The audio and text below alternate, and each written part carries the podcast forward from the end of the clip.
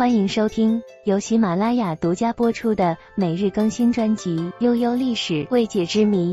关注订阅不迷路，给您一份温暖的陪伴，满足您奇奇怪怪的好奇心。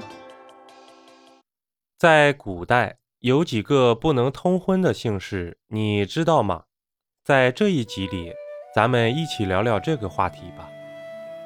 在咱们国家，婚姻一直是人生中的一件大事，结婚生子、共度白头，成为最浪漫的期待。中式婚礼有很多讲究，从订婚到结婚，从彩礼到婚礼，繁琐的程序都充满了家庭的欢乐和幸福。古时就有“父母之命，媒妁之言”这样的传统。这句话可以说是所有古时家庭所遵守的。那么除此以外呢？古人还会分析二人的生辰八字以及他们的家庭状况，而古人会比较看重男女双方的姓氏。说到这里，你知道古代有哪些不能结婚的姓氏吗？不能通婚的姓氏第一对就是秦岳两姓了。听到这两个姓氏，我想大家都明白原因了。岳飞将军在南宋初期功成名就，却被秦桧的鼓动所杀，岳飞留下的子孙也被谋害。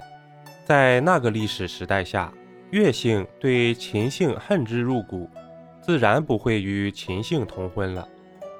第二对则是朱李之间的较量，有一种说法。朱李两家是世仇。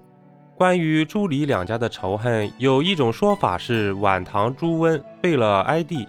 作为国家栋梁的李家，李家人自然完全不会喜欢朱家了。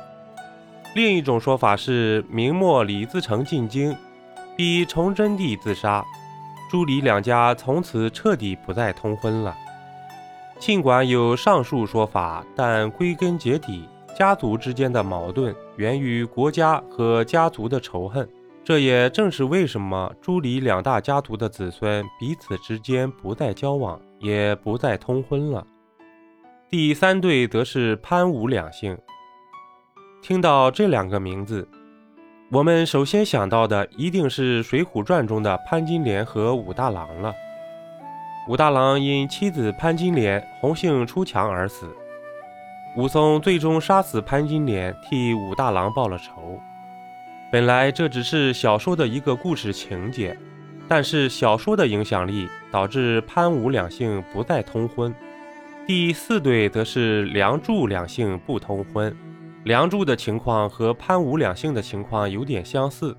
作为中国流传最广的传统小说《梁祝》，一直深受国人喜爱。这其中的故事。大家也都十分清楚，在现实中，梁祝两个姓氏之间并没有敌意，却是彼此的朋友。男女都只是为了防止梁祝之间的悲剧再次发生，才有句话叫做“梁祝不嫁”。第五对则是杨家和潘家，杨家与潘家的仇恨主要来源于杨家将小说的情节。由于潘仁美的陷害，导致杨令公死于辽军之中。与此同时，杨令公的几个儿子也都同时战死沙场。